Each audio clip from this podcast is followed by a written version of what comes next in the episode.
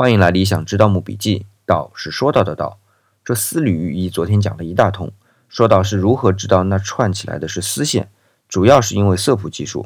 那还是说说这丝缕寓意啊，在两汉诸侯故去后啊，是不能用玉匣的，要去中央请示，皇帝批准了才能用。虽然说南越国不是真正属于西汉，但名义上也是西汉的属国，按理赵昧的去世也应该通知到汉孝武帝刘彻。所以按理啊，这套玉衣应该在史料里有记载，但是这套玉衣没有记载。要不是在一九八三年偶然的发现啊，这套玉衣是不会有人知道的。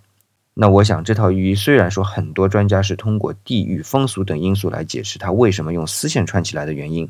但没有报备或者说不想去报备，也或多或少是其中的原因之一吧。明天呢，我还想细说一下这套玉衣的一些细节，但今天还有点时间。我补充一个内容，